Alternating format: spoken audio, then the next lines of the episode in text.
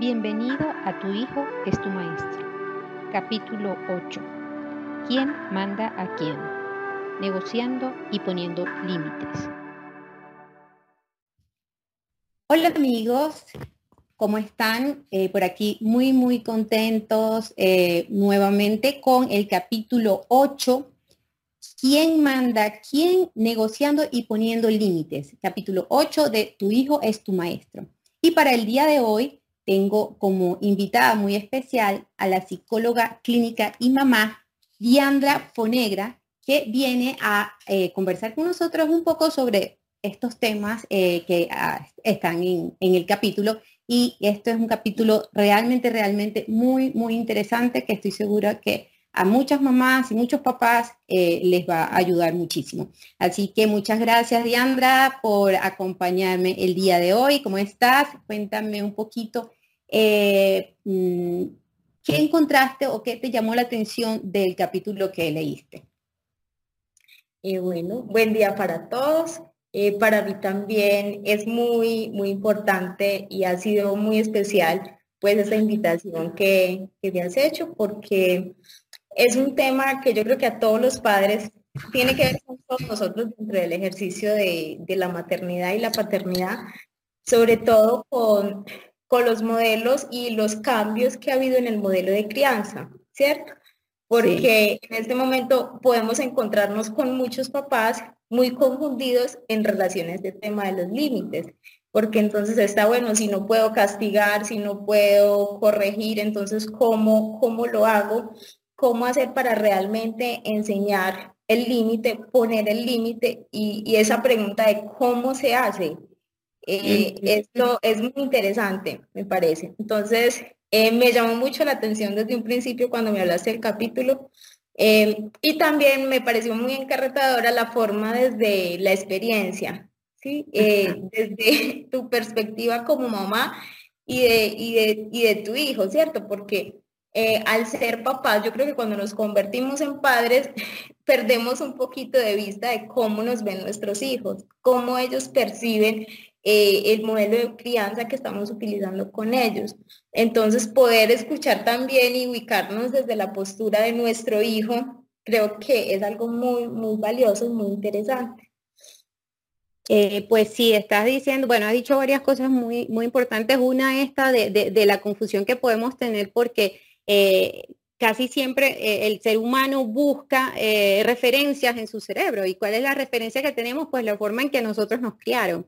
Y esa forma en que nosotros nos criaron es completamente diferente a la forma en que hoy en día debemos criar a, estos niños que, también son muy distintos a nosotros, ¿no? Y están en, bueno, en unos ambientes con la internet y, con la globalización que, que completamente diferente. Entonces, eh, muchas veces nos cuesta, nos cuesta. Y cuando tú dices em, eso de ponernos en el lugar del hijo, también me parece muy interesante, porque em, creo que es un ejercicio que tenemos que hacer, no solo con los hijos, en realidad eh, deberíamos hacerlo con todo el mundo, pero, pero sobre todo con los hijos, intentar ponernos en su lugar para eh, poder entenderlos, ¿no? Y no simplemente emitir órdenes unidireccionales para, para que, pensando que el hijo eh, las debe cumplir. Y yo te pregunto, Diandra, eh, este tema de, que es muy interesante, cómo los niños son tan inteligentes desde bebecitos, aprenden a manipularnos, como que nos encuentran el lado flaco y bueno, por aquí es, si yo lloro me dan lo que quiero, si yo grito me, me eh, toma aquí está, o si yo, si me enojo, entonces eh, ¿cómo, ves tú este tema que realmente em, eh, nos pueden jugar ellos, eh, por muy pequeñitos que sea, pero no, no, la juegan? sí, por ejemplo, algo muy interesante y es que a veces como adultos no somos muy conscientes del nivel de percepción de los niños. O sea, ellos son como, a veces lo hemos escuchado decir, unas esponjitas que están absorbiendo todo lo que hay a su alrededor. Y aunque no tienen, digamos, el razonamiento del adulto, él sí percibe y sobre todo dentro del mundo emocional, ellos tienen algo donde perciben todo, incluso, por ejemplo, si alguna situación anómala dentro del núcleo familiar, a veces podemos ver cómo se enferman, hacen síntomas físicos cuando hay una atmósfera familiar muy pesada o hay un evento de muerte, bueno, sí, diversas situaciones que se pueden presentar dentro del núcleo familiar, entonces el nivel de percepción de ellos es muy alto y todo el tiempo también ellos están, eh, por decirlo así, como tanteando al adulto, así como para saber hasta dónde pueden llegar. Y porque tú, digamos, puedes dar una orden, así sea clara, eh, debes también ser consecuente y repetir, sí, porque el niño también aprende, es con la repetición y todos también básicamente también aprendemos a veces en repetir y repetir y mucho más con los niños y entre más pequeños y ser firmes con lo que estamos diciendo. Y mira que cuando tú le dices, le das una orden así sea clara, eh, él se queda primero pensándolo, y es ahí como midiendo esa relación de poder hasta donde el adulto también deja que el niño pueda llegar, ¿sí? Y a veces nos cansamos más fácil nosotros como adultos y terminamos cediendo, ¿sí? Y ellos terminan logrando también su objetivo. Em, tenemos que tener en cuenta que en esta actualidad, eh, digamos, los padres eh, tenemos que dejar al cuidado de nuestros hijos a terceros, ¿sí? Y a veces en nosotros como padres surge la culpa, ¿sí? De, tener que dejarlo solo. Entonces, cuando podemos compartir con ellos, terminamos que sean ellos cediendo en todo, ¿cierto? Como por ese sentimiento de culpa de tener que dejarlos solitos, de no poder estar siempre acompañándolos. Entonces, también por ese sentimiento de culpa terminamos cediendo en muchos aspectos donde es necesario también venir a poner los límites. Entonces es muy importante también tener en cuenta esa parte. Sí, está, mira, eso que está diciendo es de verdad un súper, súper interesante e importante porque eh, em, entonces queremos eh, ese vacío lo, eh, que estamos dejando, lo queremos llenar con darle lo que quiere, con ser extremadamente complacientes, lo que el niño pida. Entonces, a eso le sumamos que cuando realmente ya la decisión es no, hay un agravante que es que el no porque no, eh, que, lo traemos a cuestas, ¿no? Ese no porque no. Entonces el niño te dice, pero ¿por qué? Porque no, porque yo digo. Entonces el niño se queda así como que, bueno, pero eh, claro, ahí, ahí termina montando pataletas hasta lograr lo que quiere y si no, bueno, se, acaba, se acaba el mundo, es, es, desastroso porque entonces yo complico más la situación si le digo al niño no porque no y no le explico el por qué. ¿Qué, opinas tú de, este tema del no porque no? ¿Y cómo, cómo, cómo, cómo eh, has visto tú que, se está manejando actualmente? Me pareció súper interesante, cautivó mi atención por completo, porque dentro de ese modelo de crianza tradicional que traemos, eh, fuimos muy criados de esa manera. El no porque no, sin explicaciones, porque ya la autoridad de la casa lo dijo así. En cambio, ahora nos vamos a encontrar con niños que tienen, digamos, un mundo más abierto. Eh, también se les ha dado como un lugar de mayor importancia al niño, ¿cierto? Donde viene a contar como sujeto, no como simple objeto de la casa. Entonces, cuando le damos un lugar dentro de la familia al niño, entonces sabemos que también hay un derecho a la escucha, y ahí es muy válido donde el niño también entiende explicaciones. Incluso hablamos de niños pequeños que aunque no hay un desarrollo todavía, digamos, un niño de dos años apenas está en ese proceso de adquisición del lenguaje, pero tienen un nivel de comprensión. Entonces, cuando logramos explicarles de forma clara, precisa, corta, debemos ser más claros, ellos entienden, ellos logran entender, sino que a veces el adulto, incluso creo que en, el libro, en ese capítulo tú lo, lo, referías, de lo importante que es poderle dar una explicación, porque incluso eso le va a ayudar a él a desarrollar una mirada también más comprensiva a la hora de poner el límite y lo va a poder entender y asimilar la consecuencia de ese límite, que en sí es como la, el objetivo y la finalidad de poner un límite, ¿cierto?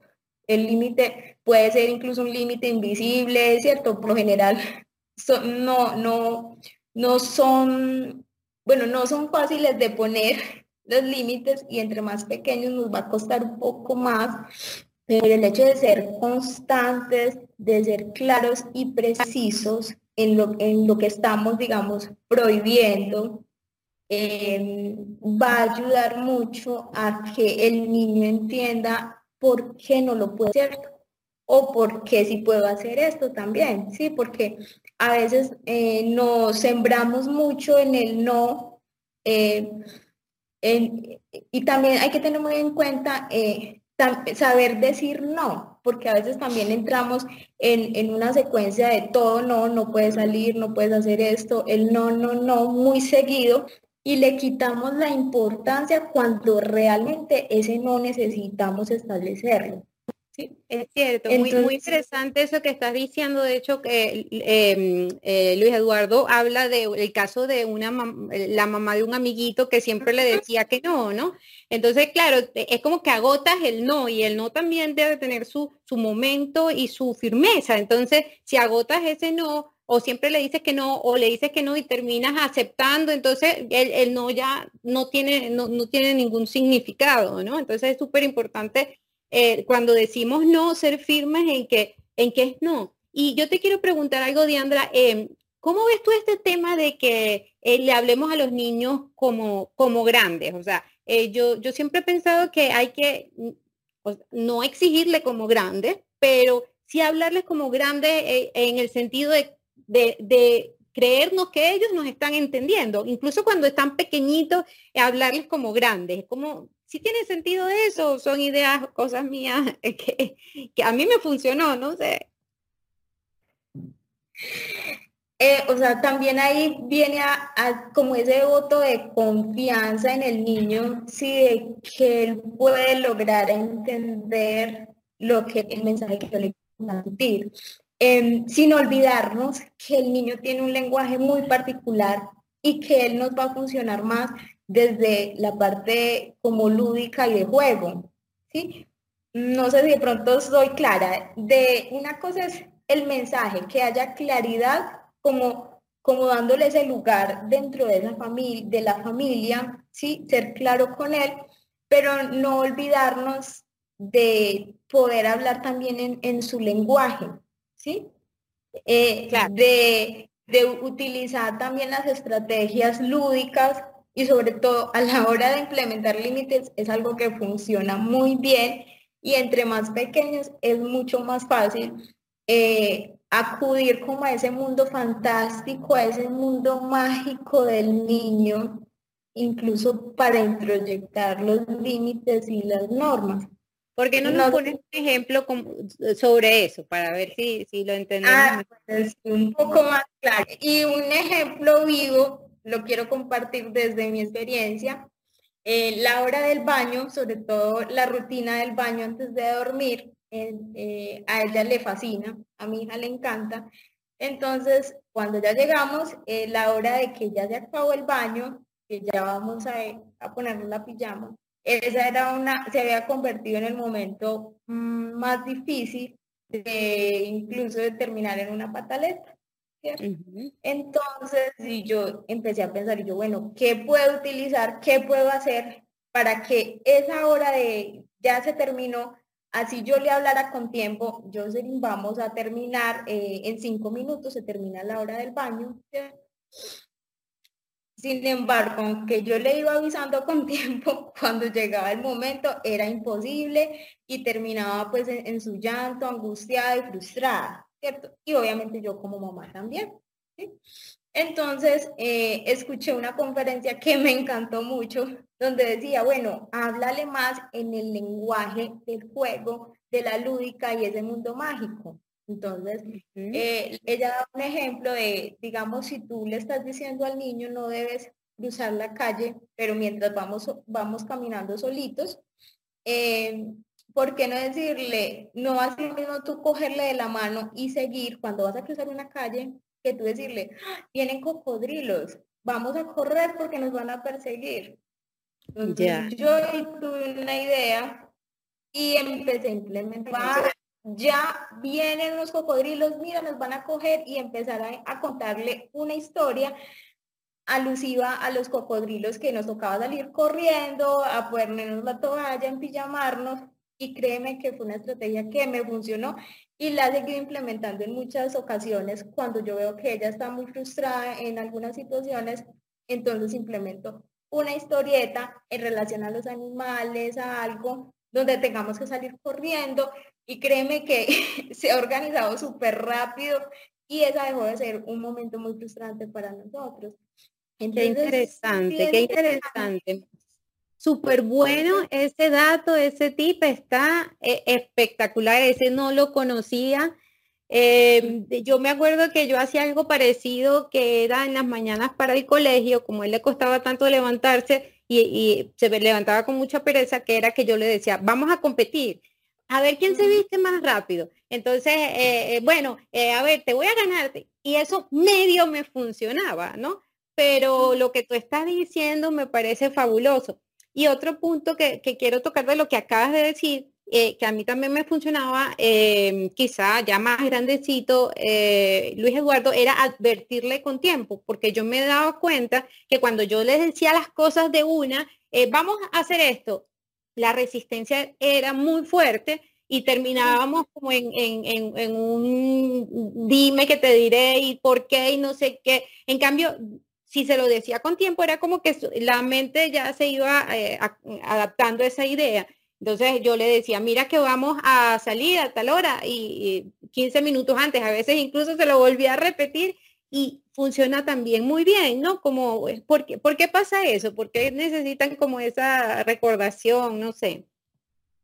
Es como ponerlo en preaviso, ¿sí? Incluso nosotros a veces no somos muy conscientes de que el niño en el momento que de pronto damos una orden, él está en algo, sí, digamos, está en un juego. Para nosotros es un simple juego, pero resulta que hay, hay muchos elementos y él está construyendo un aprendizaje simplemente eh, armando una figura, pintando. Ahí se están dando unos procesos de aprendizaje, ¿cierto? Y nosotros eh, llegamos e irrumpimos así de un momento a otro y, e ignoramos eso que el niño está viviendo, esa experiencia que él está construyendo en ese momento.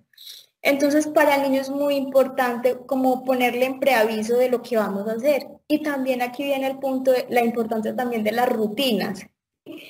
Cuando el niño ya sabe, ah, debo hacer esto, eh, vamos a hacer esto, entonces no, no está, no vive como tan perdido ni tan desorientado ni tan frustrado porque él ya está como en un preaviso de qué le toca, qué horas, ahorita voy a hacer eso, entonces no es tan nuevo para él y lo va, lo va a hacer con más facilidad que cuando irrumpimos de un momento a otro en, ese espacio o en algo en lo que él esté construyendo o algo que él esté haciendo. Súper, súper, súper interesante, ¿sabes por qué, Diandra? Porque creo que es un tema que, eh, de respeto hacia el niño, porque eh, a veces, a veces en, esto mismo de, de, la creencia que teníamos como que éramos los, los padres y como los, los todopoderosos, em, sin darnos cuenta, podíamos ir respetar o, nos podían ir respetar a nosotros. En, bueno, tú lo que estás jugando, vamos, y eh, hay un respeto también que, que, el niño tiene que, que, los padres tienen que tener hacia el niño, es su espacio, es un momento, está jugando y bueno, fíjate, yo no, yo lo hacía eh, por intuición, pero no entendía por qué era tan importante y ahora tú me lo estás explicando y me parece muy, muy importante entender que hay que respetar también sus tiempos y sus espacios. Qué, bueno. Eh, te voy a hacer otra pregunta, Diana, que, que me parece súper importante, incluso está eh, como, como en el título del mm, capítulo, que es el tema de la negociación. Eso yo lo usé siempre, siempre cuando era necesario. Obviamente no es que vamos a estar todo el día negociando, pero siempre que era necesario. Eh, y eh, no solamente negociar con, eh, yo creo que es súper importante en esa, en esa configuración de, del niño que, se va formando, su mentalidad, esa posibilidad de negociar, porque eso también él luego lo va a usar para su vida futura, ¿no? Entonces siempre intentaba, eh, cuando él no quería, yo empezaba a negociar, bueno, pero hagamos esto, ¿no? Y, y hay algo que, que, yo digo en el libro que es que, bueno, a veces yo le hacía trampita con la sopa, pero en realidad hay una, una gran verdad que es que hay que, cuando estamos negociando, tenemos que estar preparados para ceder terreno, porque si no, si no estamos preparados para ceder terreno, entonces la, la, como, la indignación es mayor todavía, o sea, e, e, es, es, mejor no empezar la negociación si, eh, si, el, si el niño no siente que, que hay un terreno ganado y que se está llegando a un punto intermedio. Háblanos un poquito de eso, de la negociación eh, desde el punto de vista, eh, pues, de mamá, pero también profesional. ahí tocas un tema importante y tiene que, ver también desde el lugar donde ubicamos al niño en la familia. ¿cierto? Si hablamos desde una crianza respetuosa, amorosa, pero firme, ¿cierto? Con esos límites claros, mm, el niño tiene un lugar y su palabra es importante. Entonces, si permitimos que desde ahí él ocupe ese lugar, la negociación viene a ser, digamos, un elemento importante a la hora de poner un límite, de porque como tú bien lo, relatabas en el libro, las dos partes tienen que ceder, ¿sí? Y que uno como padre, o sea, tú sí debes construir una relación de autoridad con tu hijo, desde que si tú lo respetas, él también te va a respetar, ¿sí? Porque aquí también, no sé, espero que no nos salgamos un poquito del tema, pero aquí viene también eh, mucho la forma, la forma en cómo queremos establecer los límites, si de una manera, eh, por ejemplo, la manera del castigo físico que se ha legitimado como, como un método de educación, ¿cierto? Eh, pero que realmente lo que termina es lastimando al niño y no hay una real conexión de eso que yo le quiero enseñar y transmitir realmente. Porque después de una pela lo que queda es el niño herido y lastimado, ahí tú no hiciste ninguna conexión con él, no lo logras hacer. Así después haya de pronto una reconciliación o un acercamiento, el niño quedó lastimado porque él no, de pronto al sentir que es más pequeño y que yo lo puedo hacer como papá, que tengo mi derecho de hacerlo, pero también ahí le estoy quitando el lugar porque es lo mismo, es como si yo le pegara a otro adulto, ¿sí? Pero a veces no lo percibimos así, ¿no? Porque yo soy el papá y yo lo puedo castigar y yo le puedo pegar, ¿sí? Pero nos olvidamos de los efectos que tienen y que realmente ahí no estamos logrando enseñarle nada al niño. Claro, claro. Eh, eh, perdón, perdón, termina. Te iba a hacer una pregunta, pero dime. O él aprende algo, pero ya es por miedo. ¿sí? Claro, claro no logramos que desde el amor, que sí es posible hacerlo, enseñarle el mensaje que queremos y lo que queremos que él aprenda. Eh, mira, Yandra, eh, estamos entrando un tema bien, bien eh, complejo y, quizá, y, bueno, que, tiene muchas aristas.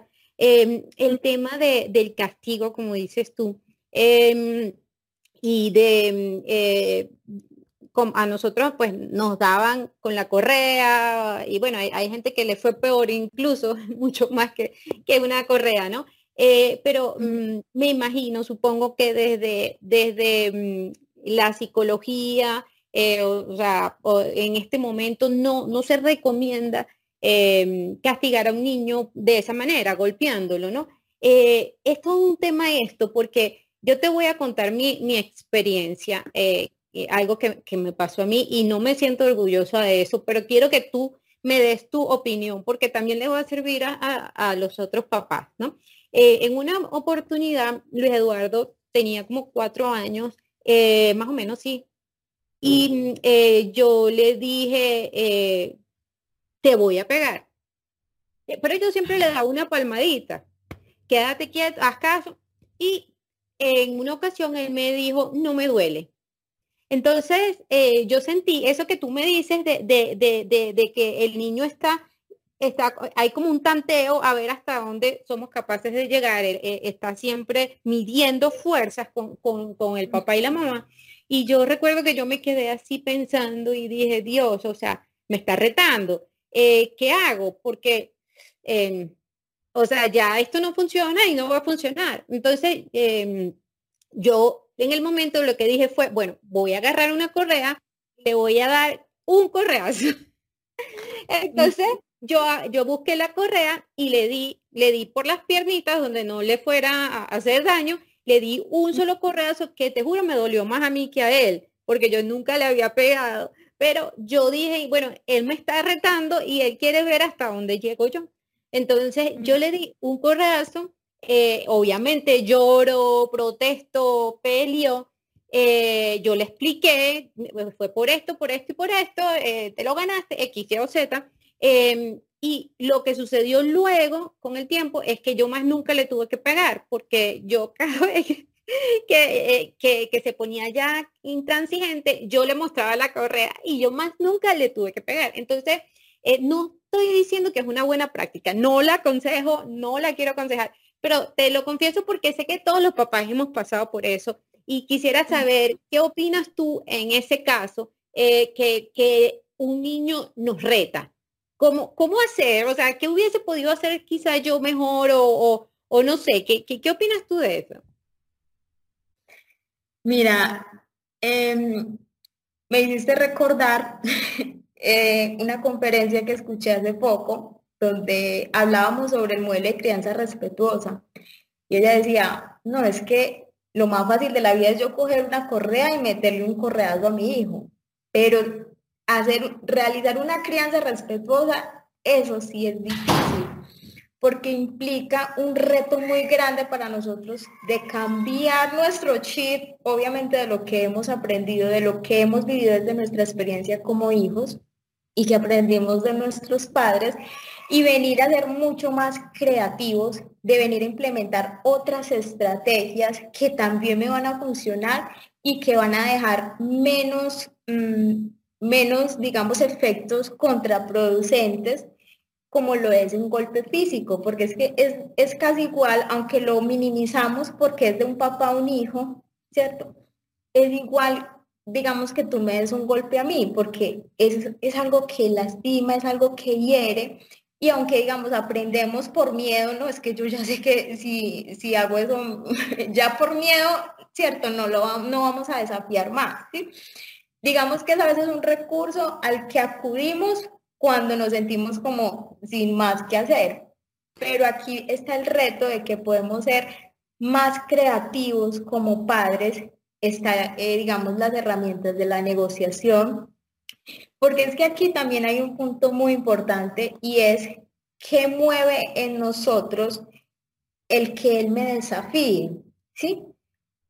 Que él me rete. Sí, aquí está en juego también y que en muchas ocasiones el castigo físico termina en una reacción de enojo del papá, de todo lo que me hizo sentir y, y vengo y lo descargo de esa manera. Entonces aquí está también mucho en juego de lo que los, los, ellos despiertan, qué emociones despiertan en nosotros y cómo las manejamos para poder acompañarlos a ellos en, en, en ese límite que es necesario poner. Sí, sí, no, es súper interesante lo que estás diciendo y es cierto que muchas veces eh, los papás cuando vamos al castigo físico eh, llevamos una carga emocional que, que es de rabia que está, y es como, bueno, como tú dices, como si te golpeara a ti, pero además con rabia, que es peor, ¿no? Entonces es como que mm, es toda esa e, emocionalidad que quizá no, no, en mi defensa, digo que yo no lo hice con rabia, pero, pero no está bien, no es correcto. Sé que de repente pude haber tomado otra o como otra mm, eh, vía eh, más, como dices tú, más creativa. Y obviamente ahí se me salió toda mi programación de, de, de, de cómo me educaron a mí. Y bueno, es, eh, es que bajé un no, no volumen, pero se me salió. sí. Es que no es no es fácil, o sea, tú sentirte desafiado y retado de, un niño que es pequeño, ¿cierto? Es algo que mueve, mueve muchas cosas en nosotros y, y, es muy difícil porque como tú dices, o sea, estamos como programados de lo que hemos aprendido y cuando tenemos las emociones a flor de piel va a ser mucho más difícil pensar con calma, con claridad de qué es lo que yo realmente quiero enseñarle a él.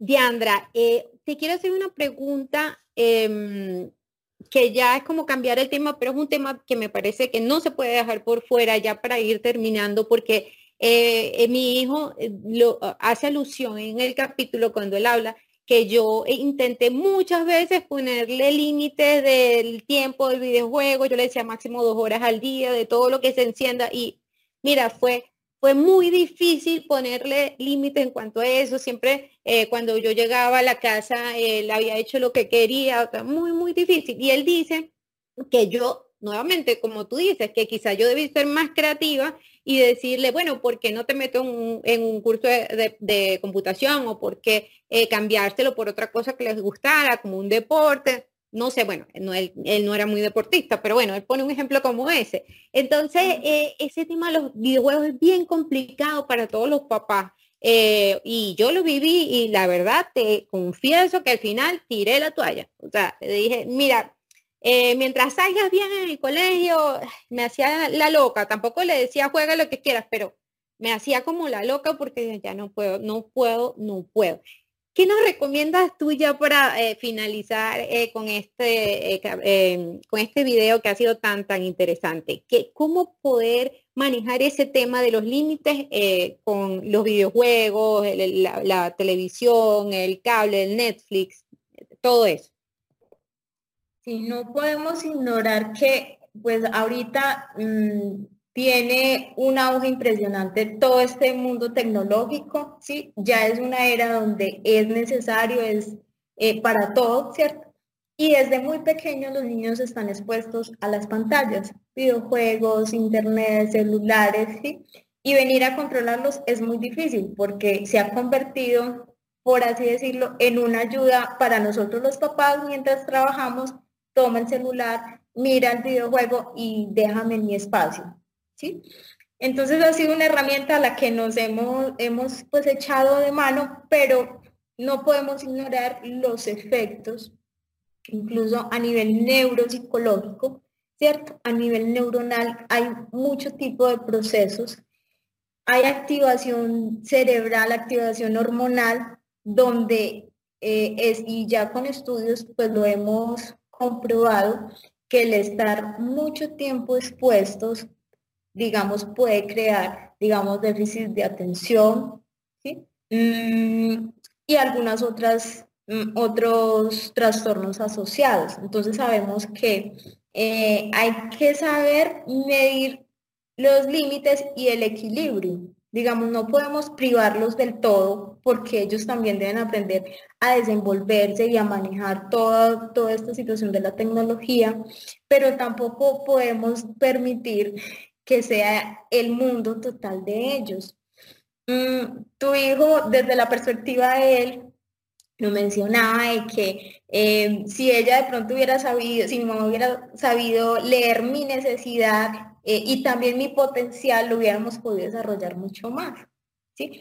Es algo interesante desde ese punto, ¿cierto? De que a veces como papás nos cuesta un poquito saber leer la necesidad de nuestro hijo, saber potenciar, bueno, para qué es bueno, qué le gusta realmente y poderlo acompañar a que desarrolle mucho más a partir de esos gustos y esos talentos que logramos identificar en ellos.